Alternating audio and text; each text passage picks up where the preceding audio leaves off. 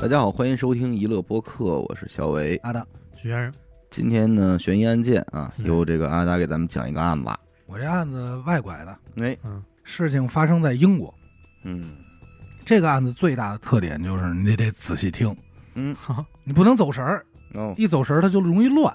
英国这个国家大家还是比较熟悉的，嗯位于欧洲大陆西北面，不列颠群岛就这么一个位置。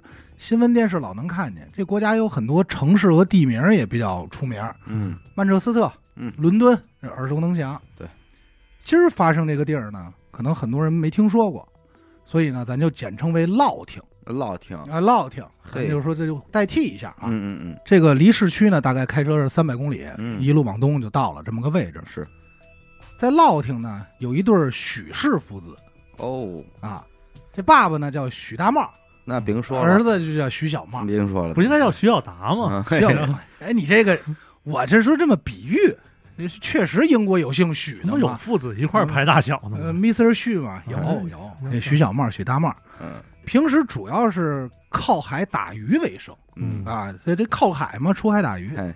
家里是有渔船的，嗯啊，拖网式渔船，哦，就后头兜一大网，往前走，一网兜一兜，嗯看有多少鱼，啊哎，开着船一网打尽这种。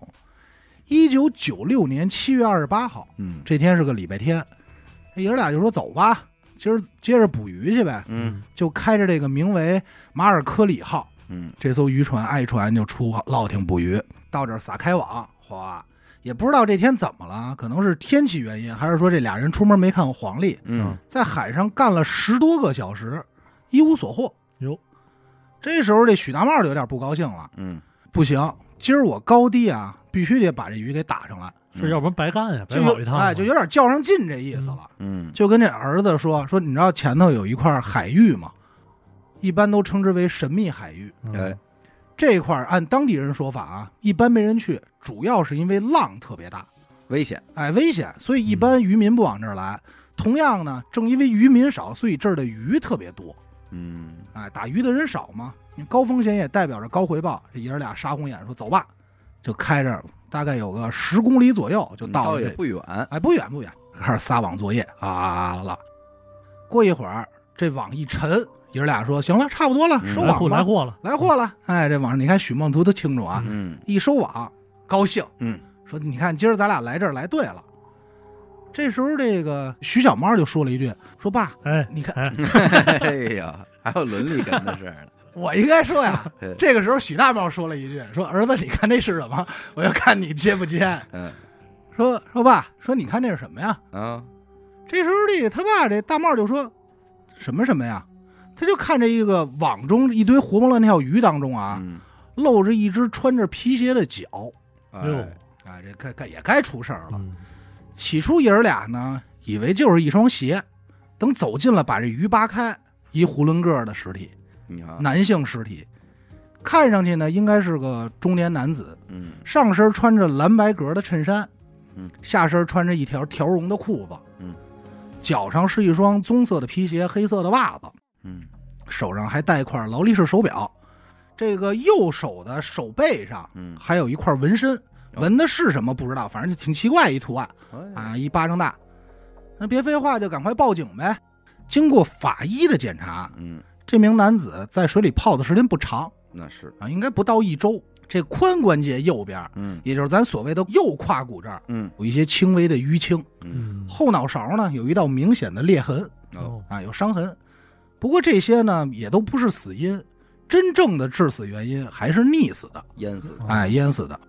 所以警方的初步判断啊，死者应该是出海失足落水，导致了这么个悲剧。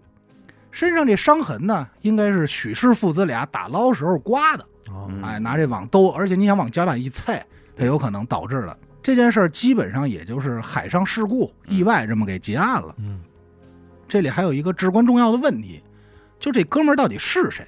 就问这爷儿俩，这爷儿俩说我我们不知道，那就只能从死者的遗物来找寻一些线索。嗯，这条绒裤子、格子衫、鞋子、袜子、纹身嗯，这都不好判断呀，你怎么办呀？没辙，最终呢就是先收队回去了。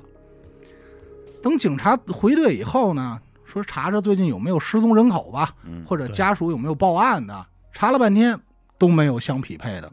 再次尸检的时候，警察就发现这死者呀，左手手腕上有长期佩戴东西的痕迹。嗯哎，这就很纳闷儿，说这个会佩戴什么呢？就说那咱只能再问问第一现场发现人许氏父子呗。嗯，就到那儿就说，哎，你们捞上来的时候有没有看见别的呀？嗯，这爷儿俩互相看了一眼，说，嗯，没没有啊，不知道没有啊，哎不都是知鱼道吗？啊？对，嗯就就是这个。嗯警察说你再好好想想，嗯，然后就一直盯着这个许大茂嗯。这时候许大茂一拍脑门说，嗨嗨，我想起来了，嗯，他手上有块劳力士，啊还真给撸了。哎。哎，说我我是觉得说挺贵重的，我就说摘下来先帮他揣着，是，我给忘了。好热心肠，热心肠人家热心肠。说，我听说不是法律说有这么一条吗？说嗯捡着东西有这个酬劳百分之十。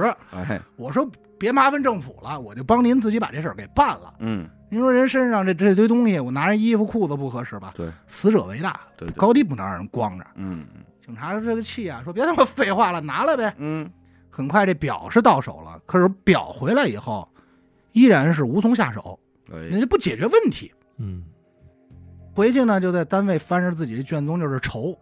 紧接着来一同事叫三儿，嗯，他就跟人闲聊，说：“哎，三儿，你们组最近怎么样啊？”三儿说：“我们组最近不错，上周刚破俩案子，上级刚表扬我们。说嗯你们呢？”这哥们儿说：“说我这不怎么样，说等着挨批吧。这不是前两天捞上那尸体吗？嗯一名死尸无从下手，根本不知道死者身份是谁啊。嗯，今儿刚弄出来块表来，这有什么用啊？好巧不巧，这三儿啊，是一表迷，哦，就玩儿他表的哎，玩表，他对表很有研究。说什么表啊？说你给我看看。这一看说，嚯，有钱，劳力士。然后就说了一句话，说这劳力士要是真的呀，这机器盖儿后头有串数字，嗯是这产品编号，这个编号对应着这个表，而且是唯一的。说你到能按图索骥能找着，能找着，你到嗯门店一查就能查出说买这块表的是谁。那简单了。哎，很快警方就找了一个劳力士门店，嗯说您帮我查查吧，看看这表谁的。这人家呢也很配合，很快就查出来了，告诉警方说买表这男的呀叫老罗哦，啊，应该是死者身份，有名儿就好查了呀。经过调查发现，老罗家住承德哦，啊，就是哦，离老家不远不不远远不远不远，但他呢不是本地人，嗯，也他满足嘛， 不是吧？哪有满族的？嗯爱不新觉罗嘛不，是那个啊，不是那个，不是承承德嗯满族自治州，不是那手机那个啊，说那个那个说也是这边租房住的啊，他不是本地人，很快就联系到他房东了。房东说：“老罗，其实我也不熟，嗯我也就是租房给的，而且我这房啊还不是他从我这儿租的，嗯是一个叫大伟的人哦帮忙从我这儿租的。”那警方然后就赶快问说：“那大伟这个人您有联系吗？”嗯他说大伟我有联系，说之前所有的手续都是他帮着老罗弄的，哦， 哎，所以我有他联系方式。很快说说那您给我一电话吧，那边说幺三七零幺零八吧，啊嗨哎，啊就给了，挺像哈，哎，挺像挺像，咱就说那个意思嘛。九八三零。有商务合作的可以联系啊，就是有商务合 作的，这时候让他妈你插了一口，仅限商务合作啊，找娱乐播客的商务哎那合作。再重新说一遍，呃，大幺伟，三七零幺零八九八三零哎啊，呀，好，我都没想到这块能加加他妈一商务广 告。仅限商务合作哎啊。很快这警方就给大伟打通电话了，嗯大伟就说说说您哪位啊？说嗯我们警方，嗯您一朋友叫老罗不幸去世了。嗯哦这大伟一听也是吓了一跳，说怎么着？说说那那我现在是怎么配合您啊？嗯说说您先过来一趟吧。嗯，，到了警察局呢，这警方一看这大伟一表人才哎， 你答应什么 呀？哎跟你有他妈什么我说关系感？感叹一下这大伟，哎我这是说有点口音，人家嗯 David、 ，David，David 对吧？？我这就北京话叫大伟就完了，嗯，一表人才，小伙长挺精神。啊是，你老顺嘴他音不行啊吗？啊是是，身上这衣服啊，虽然看着穿的特别休闲、特别哎随便，但是身上所有的这衣服都是特别得体合身的。哎呦，dirty，哎，一看就不是 dirty，是 得体，得体得体一看应该说是定制的，啊，啊哎，就是一看就特别有钱人的那种状那态，是哎真是就很松弛，一一乐华服这种嗯，华哎服，华服嗯整个人呢接触起来还特别随和，随和，嗯非常配合警方。能说，哎，人家没有能说的 事儿，人家也是开诚布公，就说说我跟这老罗呀，我们多少年前都是好哥们儿，嗯处了多少年的朋友了，但是最近这几个月呢，确实没见着了。曾经还一块儿做过买卖，哦，他最穷那会儿啊是我借的钱给他哎创的业。你瞧瞧，跟您实话实说啊，嗯，这老罗实际不是英国人，哎，他是加拿大人。他不是承德人吗？ 哎，那加拿大啊，加拿大承德那边说，您看他手上那纹身了吗？嗯，您看不懂吧？那是枫叶，哦，他妈枫叶有什么看不懂嗯的？他因为他泡的呀哦，加上那他一片了。我服呢。他说那个哎，夫呢？他说嗯他那纹的是枫叶，枫枫叶。叶，嗯他小时候出生在加拿大，所以他一直很怀念自己这故乡。嗯接着警方就问说说那那你了解他们家什么背景出身吗？嗯你了不了解呀？大伟说这我就不太熟了，但是我知道是什么呀？他岁数不小了，一直单身，嗯，父母早就没了，唯一跟他有血缘关系的就剩一哥哥了。啊，胳膊哎，哥哥 啊，胳膊，不是鸽子， 不是唯一跟他有血缘关系的是一胳膊，那他妈确实是承德那边的，还有赛鸽的事儿呢。好家哥伙，哥，哥哥，哥哥。嗯不过呢，据我所知，这哥俩关系不怎么好，嗯，平时来往的特别少。哎，但是我建议你们警方啊，把他哥哥找来确认一下尸体，那是，然后签个单子领走。嗯警方一听大伟说的也是条条是道，嗯整个人状态、言谈举止也不像是假话，嗯，就尝试着联系一下老罗的哥哥。很快，这哥哥也到场了，罗哥，哎，签字儿，准备把尸体领走，嗯确认一下确实是自己弟弟。同时，警方这边也准备结案。当时警方在写结案报告的时候啊，就发现很多问题。当时找大伟问话嘛，嗯其实问的不是很清楚，比如说你俩最后一次见面是什么时候，嗯，具体时间，嗯还有就是你俩哪年认识的，就是诸如此类的这些细枝末节的问题，嗯没问清楚，就想说再联系一下大伟核对一下。嗯，这回又给大伟打电话，不过人家这回没接，哎，倒不是说别的原因啊，可能真的是说没在家，没听见。嗯不过好在呢，大伟当时走的时候给警方留了一个家庭地址，警察说那咱就根据地址登门拜访一下呗，这就出发了。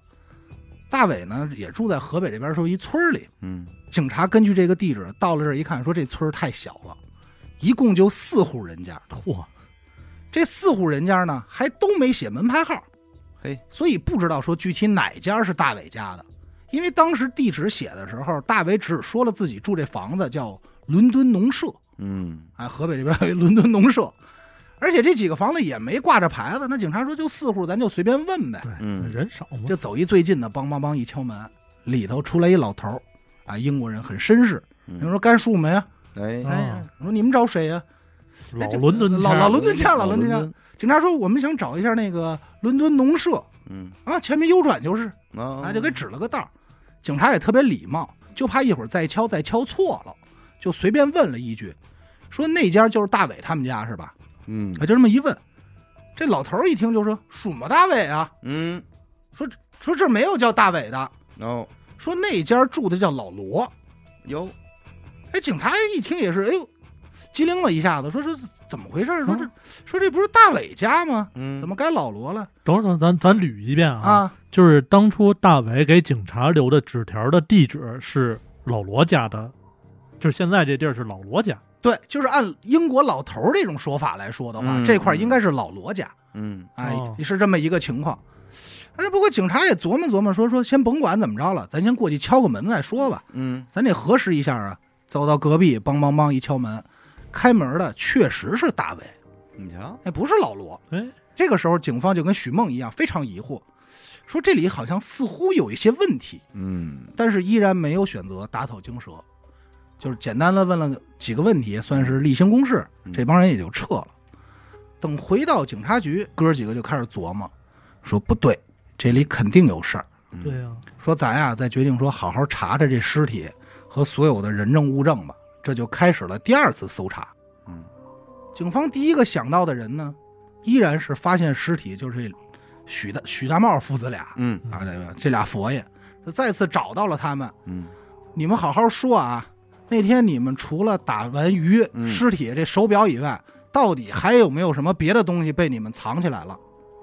这爷儿俩看了看彼此，这大眼瞪小眼儿说：“嗨，其实还有点东西。哎呀，真他妈黏啊！这哎手，哎，还还还有嗯说我们捞上来的时候啊，渔网里还有一个不到二十多斤的船锚，哦哎，一块儿捞上来了。警察一听这鼻子起白，说：“那你俩当时怎么不说呀嗯，？”哎，许梦还急了，说：“你他妈也没问我 呀！”这大名儿大名啊，儿，那个许许大茂也说说你他妈也没问我呀，嘿是 对吧？你也没问我们，我们也不知道这东西和尸体有关，对，嗯我们还留着用呢，我们能给你吗？我们就当纪念品拿回家了。嗯说那东西现在在哪儿呢？许大茂说说前两天一直在家摆着，那天来一朋友，说看这东西挺好玩的，给要走了，嗯我就送人了。嗯警察说得了，赶快先甭废话，先把东西找着吧嗯。这才算把船锚给拿回来，嗯，也就是这个船锚，给整个案子的性质给改变了，哟，从一场意外彻底定性成了谋杀案。怎么呢？哎，怎么讲呢？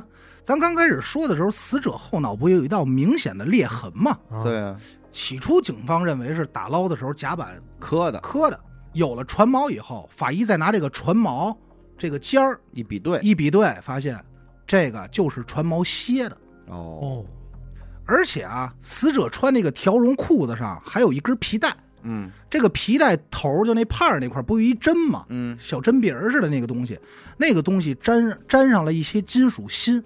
这个船锚的表面上呢，也镀了一层金属锌，哦，嗯哎，是同一个元素。这两点就可以证明这船锚应该就是凶器，应该是有人拿船锚先把这老罗敲晕了以后，又把这船锚别在这裤腰带上，给他扔到海里的。哎，等事情到了这一步，整个案子第一大嫌疑人、最值得怀疑的就是咱们这大伟了，那是一表人才的大伟。这回你怎么不说接着说了？，这个大伟，我跟你说啊 哎，跟我也没什么关系， 因为最，但是他电话跟你一样，巧了嘛，巧巧了啊他英国那边那号，我咱这边加八六，他这边不哎是加不几定加几呢？啊，知道吧？因为这案子从开头到现在，就打我开始讲，没出现过第四个人。嗯警方这边呢也是这么认为的，所以通过初步的调查，就发现大伟平时所用所用的信用卡消费的这张信用卡名字都是老罗的卡，哟，签名也签的是老罗的名儿，那这里边问题就很大了，就包括老罗死了以后啊，这张信用卡依然在使用，还消费呢？还消费呢。所以当时警方的推断就是，大伟应该是盗用老罗的卡，最后被老罗发现了，因为债务问题杀的人。嗯，合理，可是进一步调查呢，发现这理由说不通。怎么首先啊，人家这信用卡啊，从来没有逾期过，按时哦还款，按时还还款，花多少还多少。而所有还钱的人呢，都是大伟自己，嗯而且这卡已经用了十多年了。哦哦哦，但是警方也没有排除对大伟的怀疑，嗯，但也不敢打草惊蛇，至少这条线儿它没有什么呃行不支通撑，，对，哎，行不通。于是就说说那得了，咱呀找老罗的哥哥聊聊吧，嗯，这唯一的亲人嘛，找罗哥，罗哥。罗哥也说了，说我们这哥俩这几年确实没什么联系，嗯关系不大。说你们要想知道他跟大伟什么关系，实在不行，你问问老罗的前女友嗯，叫小红，怎么那么乱？哎，这这这保不齐小红嘛。嗯，说小红可能知道他们到底怎么回事儿。很快，警方也是联系到了小红，嗯就说你认识老罗吗？他说我认识啊，我们俩在一起交了有十年，这是老朋友了。嗯九三年时候分开的。说那你赶快说说吧，说你你跟老罗、大伟你们这都什么关系啊？嗯怎么说说？据小红的回忆啊，大伟是他介绍给老罗认识的哦，这么个关啊，系，这么个关系。怎么回事呢？这事儿得从九一年说起。嗯，那会儿小红在宋庄这边儿，一个美，这说的我都觉得有点对不起我启东，我干嘛说的是英国呀？是， 说在宋庄这边儿啊，在一个美术品拍卖行上班儿，嗯所以有一天，他我没记错，应该是礼拜一。咱也知道，礼拜一买卖稀，西呀，尤其是他这个行业来的人就更少了。那天正待着无聊的时候，进来一人，就是咱们所谓的这个大伟，捯饬的喷儿啪的小油头梳挺好。进来呢，就跟小红聊上了。俩人聊着聊着呢，就很投机。小红就发现这个大卫对艺术品非常的了解，讲的头头是道。懂点儿说是你看这齐白石的虾怎么怎么回事儿，梵高向日葵怎么怎么回事儿哎，这《清明上河图》是张择端的，嗯，，就爸爸跟这儿聊说，你看我自己也经常收藏艺术品，你这是韭菜鸡蛋，这是猪肉茴香的 哎，哎，就画的这些。嗯这聊着聊着就给小红给砍懵了，嗯，小而且小红就对这人印象越来越不错，说哎呦，这个人不光啊懂点儿，博学多才嗯，感觉还挺有钱的。嗯聊了聊了呢，大伟就说你跟我一块儿，咱俩去咖啡厅喝点咖啡吧。嗯，嗯喝着喝着，这大伟就说了一个想法，说我呀和我媳妇儿刚来宋庄那边。嗯，刚扎根，打算在这边呢开一公司。嗯我看今儿跟你聊的挺投机的，我也觉得你这人挺好，你愿不愿意过来给我打工啊？嘿，就抛出这橄榄枝了。嗯第一时间呢，小红旗是想答应的，嗯因为说了一下薪资待遇，觉得不错，可是也说出了自己的难处，说我有一男朋友，嗯，老男友了，叫老罗，嗯，他主要呢是维修家电这一块儿的。哎呦，艺术这一块艺儿，艺术艺术这没有他妈什么，还他妈艺术艺术造诣颇深，啊，也维修家电这块儿呢，他也不是英国人，加拿大人，说想着以后呢挣点钱回加拿大。我们两口子呢，都为了这个目标啊，一起攒钱努力呢。嗯说我谢谢您看得上我，可是您让我给您打工，我感觉我可能干不了太久。嗯哦，这话说完呢，小红也自己也知道和这这么好的一个工作无缘了。不过没想到的是，大伟听完小红说的话以后，说了一声“好啊”，嘿，好事儿，说人就应该有梦想有目标啊。嗯，说要不这样吧，你跟你爷们儿，你们俩人都来我这儿干活吧，我都要了，我都要。放心啊，肯定比你们现在的工资要高。嘿，这样你们两口子攒钱也能快点儿，能嗯早日实现梦想。嗯嗯说我支持你们出国，嗯拿我这当一跳板。小红一听，这这也是喜出望外呀，回家就把这事儿跟老罗说了。老罗听完这事儿以后也是非常高兴，说走吧，我现在我这电视我就不想修了。嗯那我就拿着扳手，我也不知道干嘛，咱现在就就去吧，赶快去他妈人找人店里去吧。嗯就这么着，老罗和大卫这俩人算认识了。大伟这边呢也没忽悠人家，确实在宋庄当地开了一公司，而且还把公司董事的这个身份直接给了这两口子。嘿，哦，你们俩就是公司的董事长了，这有点天使投资的意思，哎正负你们俩自己怎么分我不管，反正这公司就交给你们两口子打理。嗯这是一家什么公司呢？是一家投资公司，投资的主营项目就是各个国家的房产生意。嗯哦，所以老罗和小红这两口子的主要工作内容就是是买全房，全欧洲旅游，嗯就玩儿去，考察当地的市场价格，嗯房子卖的怎么样，哪个街道好，嗯回来以后跟人家说人家花钱投资，嗯基本上就是玩儿去。你想这工作谁不喜欢呀、对吧？不过咱也都知道，这这天底下啊哪有免费的馅儿饼啊？是，突然来这么大一好事儿，这两口子也是觉得自己接不住，就说：“我操，别他妈里头有猫腻儿、啊。是啊嗯也，但是俩人呢也没什么心眼子，就把这层顾虑啊直接跟大伟人家说了。嗯，啊人家这边呢反而表现的特别坦荡，乐了，说：“嗨，馅饼值几个钱啊呀？倒不是说馅儿饼，说嗨，你们俩居然担心这个呀？ 嗯我告诉你们怎么回事儿啊？为什么让你俩当董事？嗯我现在这媳妇儿啊，嗯不是我原配，嗯，哦确切来说是他妈我一情人。然后我前妻这边一直打官司管我要赡养费呢。嗯这两口子离婚，这财务分一半儿啊。”嗯嗯嗯，所以实际上我是不方便在公司上出现自己的名字的然后啊，合同签单这些我不能出现。我一签，他一查就知道我有钱了，我这钱不就被他分走了吗？嗯是是是，所以上你俩是名义上的董事长，嗯哎，就这么着。这两口子说那行，那我们给你干，就干挺好。转眼到了一九九二年十二月二十五号，这天是圣诞节，嗯这仨人聚一块儿说：“咱过个节吧。”嗯，一块儿在家里吃喝，酒过三巡，菜过五味。大伟就说了：“我给你们两口子准备了个小礼物。哦”随手就从这后腰这儿掏出一信封来。这老罗拆开以后一看，是两张飞往加拿大的机票。嘿，正中下怀，说：“我知道你们俩不是一直有一个理想愿望是去加拿大定居吗？嗯嗯，你俩在我这工作一年了，两口子应该攒下不少钱。嗯应该是够你们那边移民开始新的生活了。咱们呢，关系处的也不错。我这个人就是说好交朋友，嗯好人做到底，送佛送到西，这是哥们儿送你们俩最后通往理想国的生生活门票，哎，嗯，出发吧！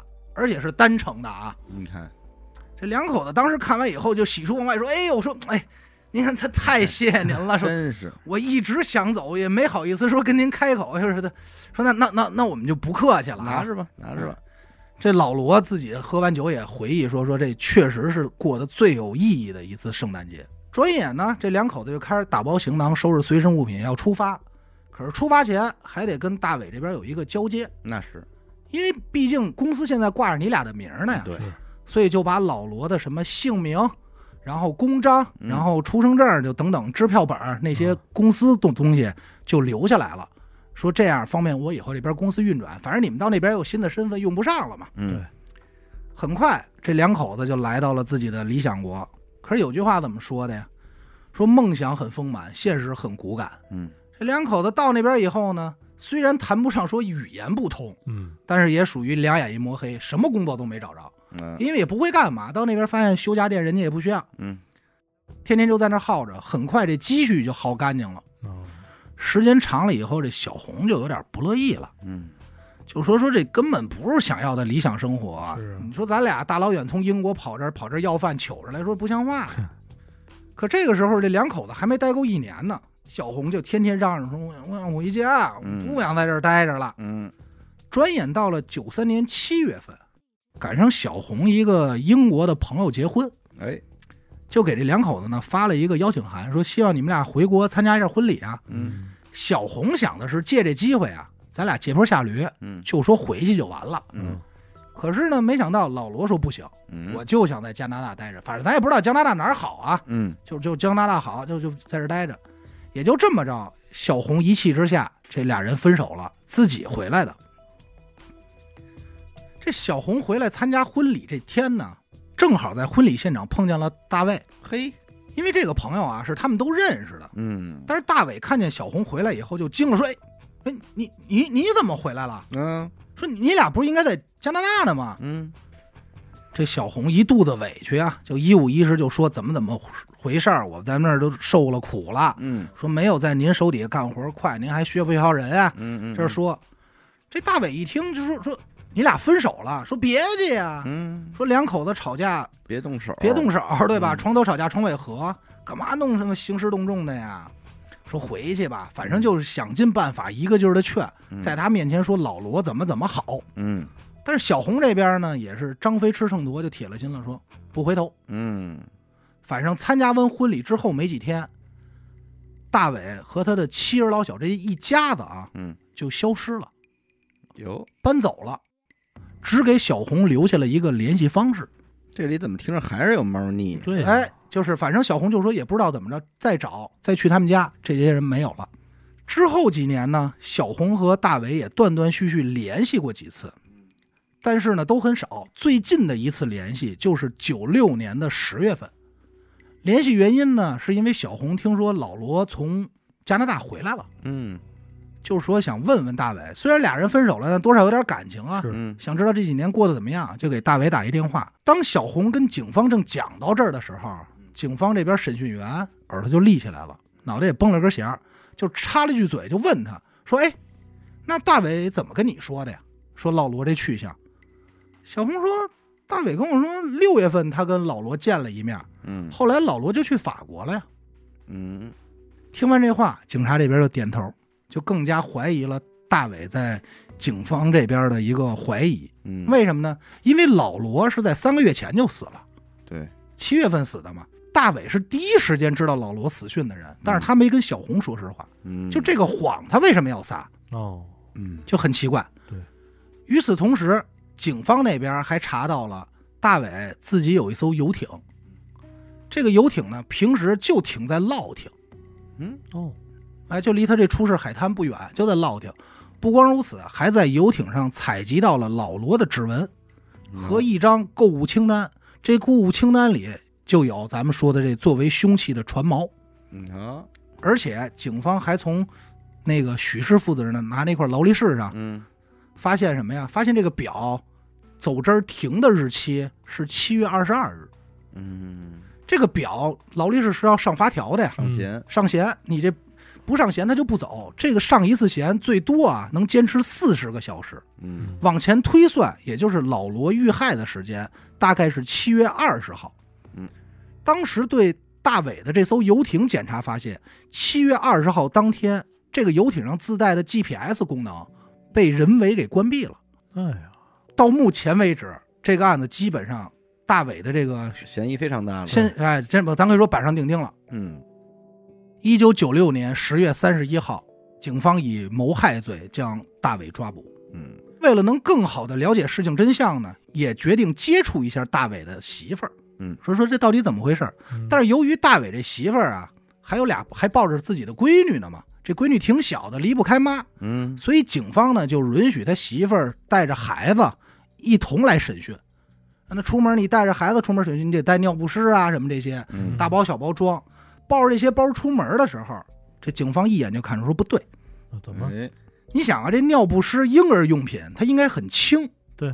但是你这包可看着有点沉，太沉呃，了，重量感十足。就说你打开吧，我们查查。这一查不要紧，就发现这包里啊有两万五千英镑，哦，八千瑞士法郎，十七根金条，嚯以及好几幅名贵的油画呃卷好的。他媳妇儿有把子力气，这警察就吓坏了，说我就想知道你这口袋哪儿买的，能装这么多东西啊？里头还有两个闺女的出生证，嗯在生父一栏写的名字不是大伟，嗯而是老罗，啊，弄不弄不明白了哈？我这脑子跟麻花儿似的，开始哎嗯我说这个故事你得认真听嘛，哎。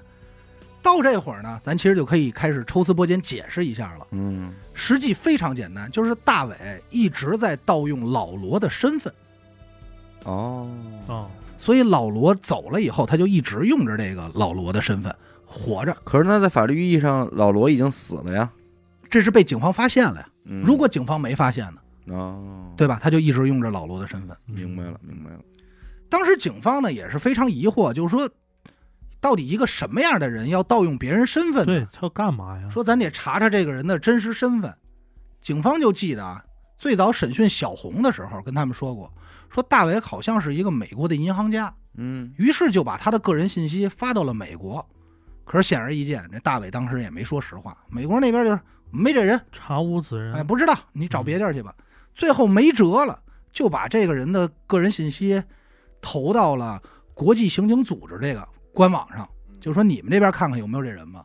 结果没想到人很快回信儿了，说这这人在你们那儿呢啊，哦控制住啊，千万可别让人家跑了。嘿，哎，在你们那儿，我们现在就过去提人去。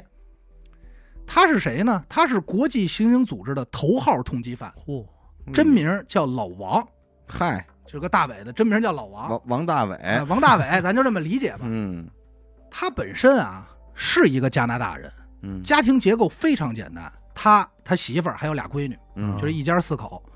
由于他媳妇儿是学这个会计专业的，所以俩人当年在加拿大的时候就决定自己创业，不给别人打工了。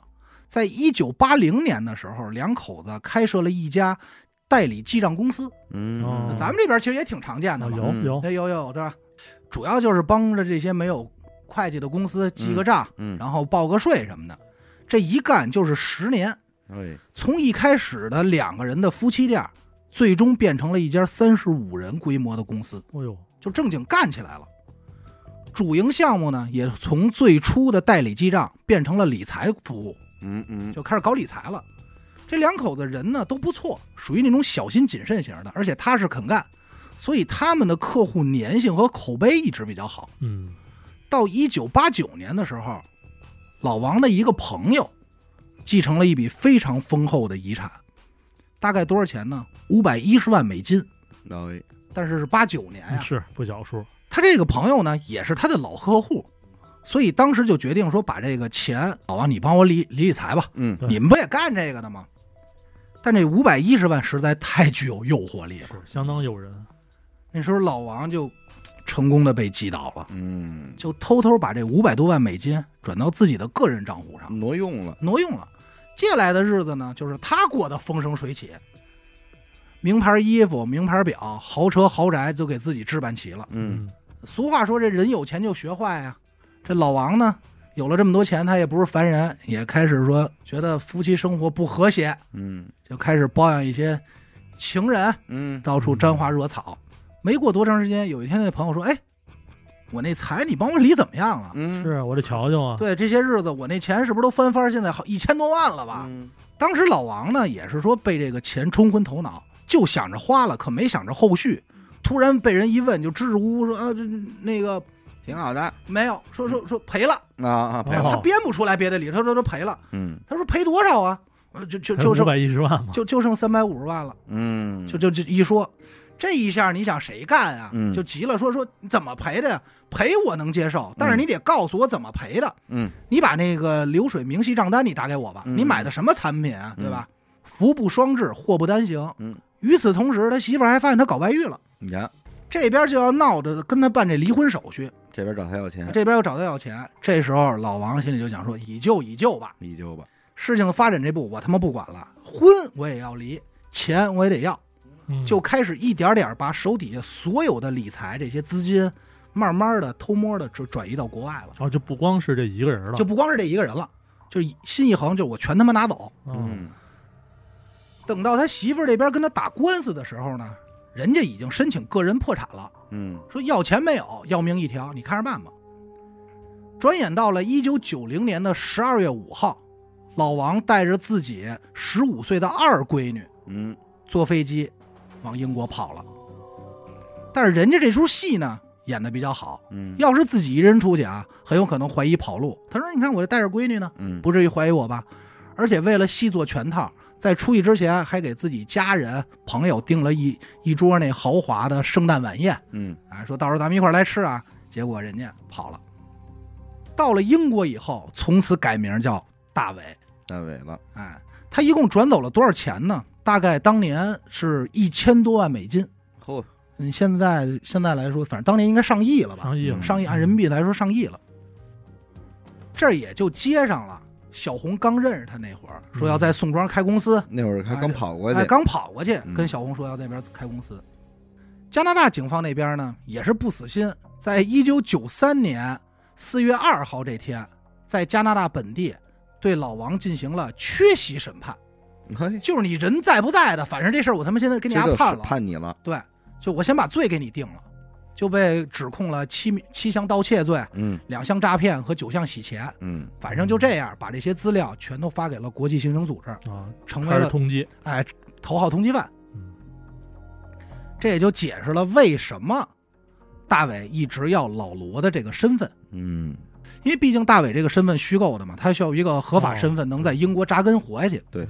而与此同时呢，大伟这边呢碰巧认识了一个一心向往加拿大的老罗。你瞧，你说咱俩这一身份一换多好，天助我也呀！嗯他说你不想去吗？哎，我也想留，那咱俩这儿一换就挺好。就是一心说我对你怎么怎么好，又给人家买机票，就巴不得你赶快走吧。嗯可是没成想，在加拿大混了三年，混不下去了。老罗这灰头土脸又回到英国，一见面说你一回来我就得露馅儿啊，对，你必须死。这一坐不住，一咬牙给杀了。嗯一九九八年六月二十二号，老罗谋害案刚开始审理的时候，其实这时候审理还是比较被动的。虽然警方有很多证据啊，但都属于间接证据，比如说船上的指纹，还有你这表上的时间、嗯发票、船锚，可是没有一项证据能证明大伟当时在场，所以你没法判。他就咬定了，说说我没在啊，说万一有人开我船走了，不是我杀的呀，说是栽赃给我。但是这事儿最后怎么实的锤呢？就是从他那个拎着那布口袋好几十万欧的那个媳妇儿那儿破的案。经调查啊，他这所谓的媳妇儿，实际上是他当年带走的那十五岁的闺女，哦，扮演的不是扮演的，还生俩孩子呢。啊，嗯我刚才就在想嘛，他这闺女哪儿去了？哎呦，咱可一直没提这闺女，只提过他媳妇儿。所以那俩孩子又得管他叫姥爷，啊，有又点管得管叫他爸，爸，哎，这是当时给带回来，然后咱就后续俩人怎么弄的，咱就不知道啊。够狠，反正弄出俩闺女来，这是祖孙三代嘛。嗯他这闺女怎么想的呢？咱也不知道。但是最终决定就是把自己亲生父亲给出卖了，嗯可能是平时活得也没那么高兴啊。嗯，有可能受点虐待我的，嗯，这闺女人家也说了，说亲眼看见七月二十号，老罗和自己这父亲大伟俩人开着游艇出来出去的，晚上十点，大伟自己开着游艇回 来的，你看少一人，这一下给实锤了。够明白啊，的，有证人你就别辩解了呗。开庭的时候，这自己闺女在这个法庭上这滔滔不绝讲，嗯，大伟还给人眨巴眼儿呢，说你再好好想想啊，哎哎，说宝贝儿，你你想 想，闺女媳妇儿，你好好想怎么回事嗯儿。什么是这乱叫他他也不知道叫什么了，啊？叫规规范儿，反正他闺女就就就是他，就是他，嗯就是他弄走的。嗯，最终，大卫这个谋杀罪成立，被嗯判的终身监禁。嘿，二零零五年，加拿大引渡回国，嗯，在那边继续服刑，因为那这边的刑完事儿了，那边还没判你呢，判完你，你还得接着服刑呢，嗯反正到今天还没出来呢，但是反正没有死罪了，哎那就不知道了。嗯，那边剩下应该是没有死罪啊，这大哥应该此时此刻在牢里也想不到，在遥远的东方，中国北京一个屋里嗯，有仨人顶着沙尘在录他的事 儿，嗯讲讲落听的事儿。嗯把他给放落听了。挺有意思。但是这个案子为什么我觉得特别神奇呢？嗯就是首先他的人物关系啊是、嗯是比较复杂的，盗用身份这么一个事儿，嗯它神奇在哪儿呢？就是如果当年警察走访那个村儿里那四座房子，要没有敲错门，嗯，这案子就无解了。还真是。那就老头儿要不说这房是老罗的，嗯，对对吧？他有那会儿没有身份这一层的事儿，当时警察就不会怀疑，因为当时就是要奔结案去的嘛，对找到核实，嗯，对吧？这事就解了。真是。而且还有一个巧，就是这许氏父子这俩人要不去那儿捞鱼，嗯，这事儿我估计且东窗事发不了呢。你再过几年再查，可能就都查不着了什。么都没有了。对，所以这案子在我看来是一个挺寸的案子。对，机缘巧合破了一个这国际刑警这边的头号通缉犯。其实我要不拿那块表，保不齐那表都不带查 的。是，嗯你看，还真对是，你要不拿他，可得可也就不查了。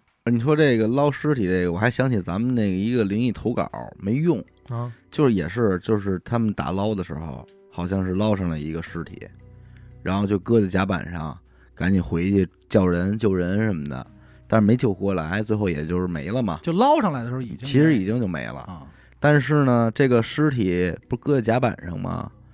它尸体这不就会给这甲板这儿弄一个印儿，对，一个人躺着的这个印儿，湿的嘛。对啊，这个印儿就下不去了，哟，哎，就是甭管就什甭么，管干的、呃，湿干的干的什么，这儿老有一人印儿，它是干的，但是你也能看出来这是一样。这儿一人印儿，它是就不你是有看着点跟跟油印儿似的，那啊么一种，怎么弄都不行，洗涤灵洗、洗衣粉洗，怎么都刷不干净。啊，只要是这甲板一干，这儿还是一人印儿。后来也是，就是咱们说请人做法什么的，啊第二天这印儿就没了，哦，真没啊，了。就真没了。我操这一投稿很短啊，所以也没用在咱们那个灵异里边，但是这跟你这挺像，嗯，不知道那边那二茂是吧有？没有二茂父子有没有有遭吗？遇过那边没有，我们铺着塑料布呢。 哎，还是你们专业、啊，你们会弄 啊？怕说这船上弄得腥气。哎，细致，是要不你们怎么佛人表拿人毛呢？爱干净，爱干净，都得藏着。嗯，可以。那咱们这期就跟大家聊这么多，好吧？感谢您收听娱乐播客，我们的节目呢会在每周一和周四的零点进行更新。如果您想加入我们的微信听众群，又或者是寻求商务合作的话，那么请您关注我们的微信公众号“娱乐播客”。我是小伟，阿达， 徐先生，我们下期再见。拜拜拜。